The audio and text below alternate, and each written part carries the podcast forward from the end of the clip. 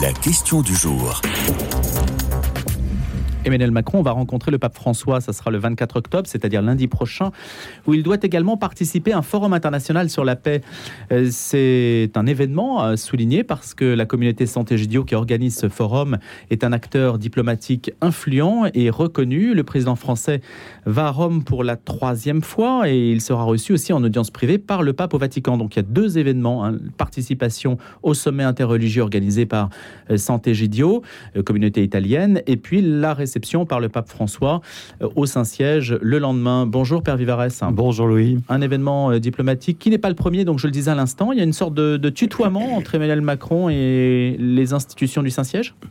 Bah, Emmanuel Macron demande audience au pape, puisque le pape ne demande jamais audience à un chef d'État. Donc c'est toujours le fait d'Emmanuel Macron de vouloir rencontrer le, Saint-Père. Donc ça dit quelque chose de l'intention déjà Ça dit quelque chose de l'intention. Je pense qu'il profite de sa venue à, San Egidio, comme d'autres gouvernants européens l'avaient fait. Angela Merkel y était allée. C'est une rencontre assez fréquente entre la communauté et des chefs d'État, parce que cette communauté travaille au dialogue interreligieux, travaille parfois discrètement à des négociations de paix euh, dans des pays euh, fragiles. Lesquels, par exemple La Libye? Je crois qu'ils avaient été intervenus pour le Cuba, des choses comme ça. Et euh, Colombie aussi, non? Je crois en Colombie aussi. Et ils interviennent assez régulièrement, de manière très discrète, pour servir d'intermédiaire ou de médiateur pour la paix. C'est très, c'est très belle œuvre chrétienne qui est faite. et là, il y a ce, ce sommet ce sommet de prière avec des, des représentants de toutes les religions. Euh, je crois que Raïm Garcia sera, sera là-bas. Donc rabbin. Le grand rabbin de France. Euh, donc voilà, donc un, moment important de dialogue, d'écoute, de partage, de prière. Le président est invité, je pense, par San Egidio et il profite de son invitation pour rencontrer le Saint-Père euh, le lendemain et demander audience au Saint-Père. C'est une redite du Collège des Bernardins? Non, je pense pas. Euh, je crois il y, a, deux choses. Je pense que le, président a, réellement plaisir à rencontrer le, souverain pontife. Je pense qu'il est stimulé intellectuellement par, par ces échanges. Je crois aussi, de manière moins positive, que euh, Emmanuel Macron n'aime pas les corps intermédiaires. Et quand il veut parler à l'Église catholique, il va pas s'embarrasser de parler avec les évêques de France. Il va parler directement avec le Saint-Père. C'est ça le message. Et comme on est un peu dans ce climat sur la loi, sur la fin de vie et tout ça, une manière de dire, écoutez, j'en ai parlé avec le pape, ne venez pas m'ennuyer avec vos histoires en France. Euh, Emmanuel Macron s'amuse à détruire tous les corps intermédiaires. On l'a vu avec la diplomatie récemment. Euh, voilà, il n'aime pas ça, donc il va taper au plus haut chaque fois. Et voilà, donc j'en ai parlé avec le pape François. Merci à faire plier. Sujet suivant. Mais ça ne veut pas dire qu'il n'y a pas de différence avec le pape François sur ah, ces questions de la fin de vie. Ça, je suis bien persuadé qu'il y a une différence. Mais ça sera une manière pour lui de dire j'en ai parlé avec François, point. Euh, on a acté nos différences et, voilà, on s'arrête là. Voilà. Ça peut être ça. Je, présume, peut-être. Peut-être que je fais un procès d'intention, ce qui n'est pas bien. Mais bon, parfois, ça ressemble un peu à ça quand même. Est-ce que la France va, va chercher des, outils diplomatiques auprès de la communauté de santé Gidio dont euh, son corps diplomatique serait privé, dont il n'aurait pas la, possibilité d'user? Est-ce qu'on a besoin d'une diplomatie parallèle en Afrique, par exemple? Je pense pas. Je pense qu'en termes de diplomatie, tout est bon à prendre, toujours. Il ne s'agit pas de savoir si c'est défaillant en France ou ça serait mieux à San Gidio. Il faut faire feu de tout bois en, diplomatie, surtout quand tu es au, service de la paix, de l'écoute, du dialogue. Euh, voilà, donc je pense que tous les intervenants de bonne volonté sont utiles euh, pour la paix et pour, le, et pour les dialogues diplomatiques, surtout en off, parce qu'il y a des effets de manche euh, à la tribune de l'ONU ce qui ne sert jamais à rien. Jamais l'ONU n'a servi à quelque chose. Hein. Euh, Vous êtes un peu catégorique quand même. Ah bah, et quand est-ce qu'une décision de l'ONU a été euh, suivie des faits bah, Il y a des forces d'interposition qui font ce qu'elles peuvent. À part, la hmm. guerre de Corée en 1950, ça commence à dater un peu. Hmm. Hein. Mais sinon, l'ONU sont les effets de manche, et puis voilà. Euh, On se posait la question, Père Vivares, de savoir s'il y allait pour essayer de trouver une solution à la guerre en Ukraine. Parce qu'Emmanuel oh. Macron cherche aussi des solutions et on sait qu'il est extrêmement euh, dépensier en énergie là-dessus. Je suis pas sûr que la solution à la guerre en Ukraine se trouvera dans le vert. Euh, non, mais effectivement, d'abord on va prier moi, je trouve ça très beau, d'abord de prier. Ça me paraît être la première chose et la plus nécessaire, de prier pour la paix. Et la première solution, ce serait peut-être de se rendre compte que ce sont deux pays euh, de tradition chrétienne qui se font la guerre. Et c'est quand même dommage, surtout de la part de Poutine, qui ne cesse d'invoquer la grande Russie orthodoxe. Euh, donc, de commencer déjà par revenir à l'évangile, ça peut être bien. Justement, sur ce point, j'ai une question. Qu'est-ce que Qu'est-ce qu'on doit dire? La France a donné l'équivalent de 350 millions d'euros à l'Ukraine en, formation militaire, en carburant, etc. Elle forme aussi des soldats ukrainiens sur son sol. Qu'est-ce que vous dites là-dessus? Vous dites c'est sur le principe de guerre juste. Est-ce que c'est normal que nous soyons impliqués euh, dans cette guerre? Est-ce qu'on va au Vatican pour y obtenir une sorte de quitus, euh, alors que le pape François semble avoir une position un peu plus médiane sur le sujet, un peu plus distante, qui lui est aussi reproché par certains? C'est très compliqué. Euh, il y, a, plusieurs sujets. D'abord, je, me demande quand est-ce que le, Parlement français a été saisi sur l'aide que nous apportons à l'Ukraine. Je ne pas en cause le fait que nous aidions l'Ukraine, mais tout d'un coup, on a décidé d'aider l'Ukraine. Enfin, je ne pense pas que nous soyons en guerre contre la Russie. D'ailleurs, tout le monde dit nous ne sommes pas en guerre contre la mhm. Russie, mais nous sommes en train d'armer un pays qui est en guerre contre la Russie. Euh, quand est-ce que le Parlement a été saisi? Quand est-ce que le peuple a été saisi de cette réalité? Là, il y a quelque chose d'un peu étonnant, peut-être et qui nous coûte quand même très très cher. Donc il aurait peut-être été utile que les instances démocratiques de notre pays fussent convoquées sur ce sujet-là. On a vu Emmanuel Macron qui a voulu faire du en même temps. Euh, je parle, je soutiens l'Ukraine et en même temps je discute avec euh, Vladimir Poutine. Ça lui a été extrêmement reproché. Euh, donc il y a eu un petit rétropédalage d'Emmanuel Macron sur ce sujet-là, alors que le pape François, lui, essaye de dialoguer avec tout le monde, ce qui est la fonction du souverain pontife souverain pontife, d'abord, il n'a aucune division, il ne peut former aucun militaire, et ce n'est pas, pas sa vocation. Sa vocation, c'est d'être euh, médiateur, médiateur entre euh, entre les parties belligérantes pour assurer la paix et permettre la paix et, sauver le, plus grand nombre de personnes. Voilà. Alors effectivement, chacun joue son rôle diplomatique, chacun joue sa partie. Je trouve que la France est la dernière puissance nucléaire d'Europe ou la première, mais la seule en tout cas, puisque l'Angleterre ne fait plus partie de l'Europe. Euh, donc on a un rôle un peu particulier dans ce, conflit, puisque nous aidons l'Ukraine effectivement, mais aussi nous sommes la, puissance nucléaire euh, en Europe qui pourrait éventuellement répondre à une attaque nucléaire de la, de la Russie. Plaise à Dieu que cela n'arrive jamais. Dernière question, euh, Père Vivares, euh, sur le voyage d'Emmanuel Macron donc à Rome lundi prochain.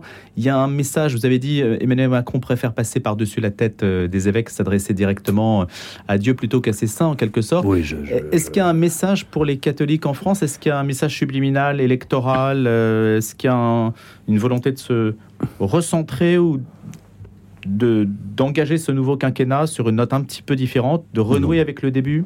Non, non, je crois pas. Je crois qu'il a. Emmanuel Macron continue de faire ce qu'il aime faire. Euh, le pape François est une figure qui est, qui est appréciée par l'ensemble de la population. Voilà, c'est toujours bon à prendre une photo avec François. Après, je suis pas hmm. persuadé qu'il va tellement écouter ce que François va lui dire sur euh, le respect de la vie, euh, du début de la vie, de la fin de la vie, le respect des migrants, des personnes âgées et tout cela. Voilà. Mais bon, je ne serai pas présent à l'entretien, ce qui est bien dommage. on verra. On, fera peut-être. On verra ce que euh, les uns et les autres en disent. Mais en général, ils sont assez discrets sur le contenu de leurs échanges. Et c'est heureux. On a lancé l'invitation, en tout cas pour Andrea Riccardi, qui sera à Paris dans quelques temps. On, lui posera la question. Merci, Père Vivares, d'avoir été avec nous ce matin. Le Père Pierre Vivares, curé de Saint-Paul-Saint-Louis, dans le Marais, à Paris. À bientôt pour la question du jour. Et à présent, c'est un jour, une histoire. Vous savez, tous les matins, on va regarder ce qui se passe euh, dans le rétroviseur, mais on met cela aussi en vis-à-vis de l'actualité. C'est Jean-Christophe Buisson qui est avec nous ce matin, journaliste et directeur de la rédaction adjoint du Figaro Magazine, avec un ouvrage illustré aux éditions Perrin qui s'appelle Le Noir et le Brun. On devine de quoi il s'agit. Il y a les photos euh, de Mussolini et de Hitler en une dans des photos colorisées d'ailleurs, qui nous rapprochent peut-être aussi de cette période extrêmement troublée. Bonjour Jean-Christophe Buisson. Bonjour. Est-ce qu'il y a, je vous interroge, je vous pose la question en ce temps que nous vivons, tant de grèves, tant de tensions sociales, euh, on a en mémoire aussi que ces mouvements politiques sont apparus dans des périodes extrêmement troublées, où il y a eu des réponses collectives euh, qui ont été trouvées en quelque sorte et qui ont amené à la guerre. Est-ce qu'il y a des symétries qui sont possibles entre hier et aujourd'hui? Oui, vous avez raison. Il y a une certaine symétrie entre la situation euh, sociale euh, du début des années 20 et, celle d'aujourd'hui. Pas seulement de ce point de vue-là, aussi d'un point de vue presque moral, j'allais dire. Il y a une sorte de délitement de nos sociétés démocratiques qu'on sent un petit peu essoufflé, un petit peu dépourvu par rapport à, ce qui se passe euh, dans le reste du monde, notamment la guerre évidemment que vous venez d'évoquer en, Russie, en Ukraine. Pour autant, il faut se garder de, de, de parallèles trop stricts parce que le fascisme et, son enfant naturel, le nazisme, et tous les fascismes nés dans les autres pays européens, et pas seulement européens d'ailleurs, dans les années 20-30, est né vraiment dans une forme de, violence terrible. Les grèves, par exemple, des années 1920 sont des grèves insurrectionnelles. Là où aujourd'hui euh, Jean-Luc Mélenchon rêve à voix haute d'une grève générale, à l'époque il y avait vraiment des grèves générales, il y avait des morts à chaque manifestation, il y avait des réponses ultra violentes euh, de la société parce que c'était une société qui venait de sortir d'un conflit épouvantable qui est la, Grande Guerre, euh, qui a été qui a été une boucherie pour pour tous ces pays. Donc il y avait un retour à la vie civile qui était hmm. très compliqué pour beaucoup beaucoup de gens et cette violence, il me semble, a quand même profondément disparu de, nos sociétés euh, contemporaines. Alors Jean-Christophe Buisson, ce que vous soulignez dans cet ouvrage, c'est qu'il y a des nuances en fait entre tous les types de fascisme. On a tendance à, mettre une seule étiquette sur des régimes euh, un peu militarisés, à dire qu'ils sont fascistes, mais c'est beaucoup plus compliqué que ça. Oui, oui, absolument. Il y a, effectivement une, matrice euh, née avec Mussolini, mais Mussolini lui-même est le produit, encore une fois, de, de, de, tendances, de régimes, d'idéologies. Euh, D'ailleurs, euh, Zesternel, par exemple, parlait de la droite révolutionnaire. Il n'a pas totalement tort qu'il y avait une, une forme de, de, mélange de nationalisme, d'anarcho-syndicalisme, tout ça dans une forme de violence en France, y compris en France avant 1914, même si effectivement le, le fascisme est de, de, la Première Guerre mondiale. Mais ce qu'a fait Mussolini n'est pas la même chose que ce qu'a fait Hitler. Par exemple, il n'y avait absolument pas d'antisémitisme à la naissance du fascisme en Italie. Il n'y avait pas un revanchisme contre la France comme c'était le cas chez Hitler.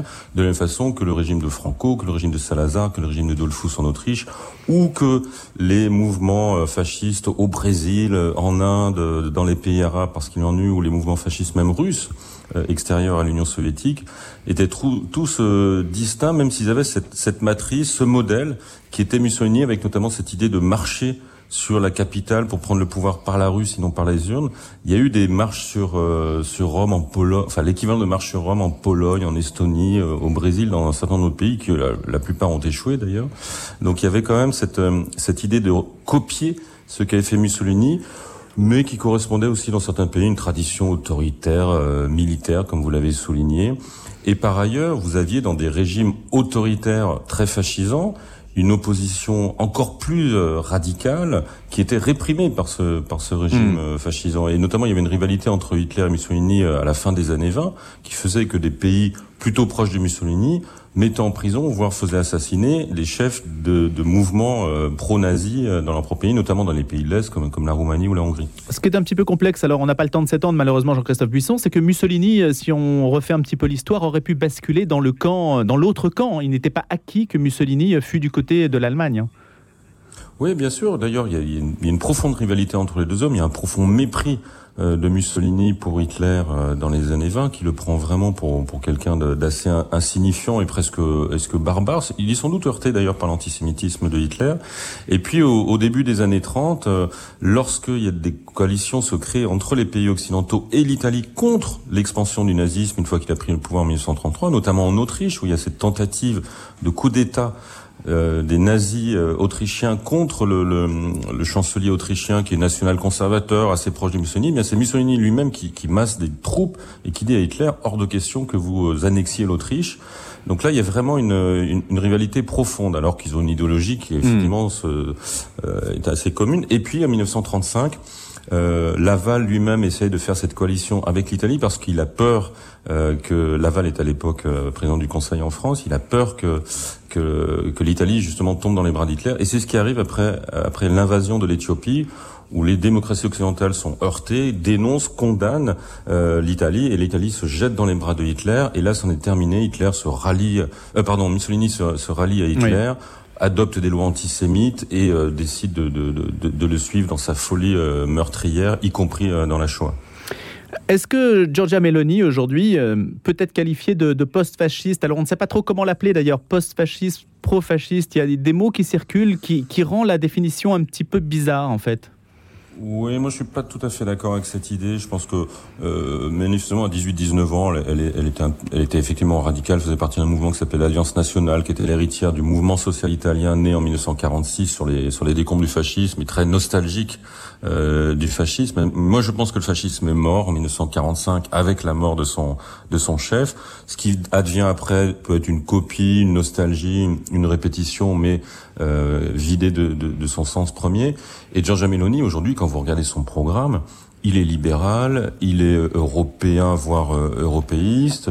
Elle a aucune violence dans ses propos, euh, comme on avait le fascisme. Donc moi, j'ai vraiment beaucoup de mal avec ce qualificatif qui a souvent été utilisé pour disqualifier l'adversaire depuis euh, depuis la, Seconde Guerre mondiale et qui, à mon avis, est dangereux parce que quand on traite un peu son adversaire qui ne l'est pas de fasciste, finalement, on finit par banaliser ce qu'était le fascisme, qui est encore une fois quelque chose de très violent, de très meurtrier.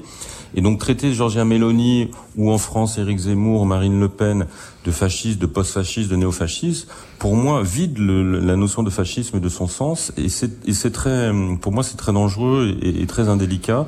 Euh, encore une fois, Georgia Meloni, euh, quand on voit son programme, il ressemble à, un programme de, de, de droite classique. Elle, elle ne prône pas la violence, encore une fois. Elle n'est pas antilibérale. Elle n'est pas, euh, elle n'est pas, elle ne promeut pas une, une un contrôle absolu hmm. des, moyens de production, de, de l'université, des médias. Elle n'a pas l'intention de mettre ses opposants en prison une fois qu'elle sera premier ministre. Alors que tout ça a été vraiment annoncé par le mouvement fasciste et hitlérien, qui étaient des mouvements qui se disaient eux-mêmes totalitaires, c'est-à-dire hmm. parti unique et aucune opposition. C'est pas du tout, il, il me semble, le programme de Giorgia Meloni. Merci beaucoup Jean-Christophe Buisson de nous en avoir parlé ce matin.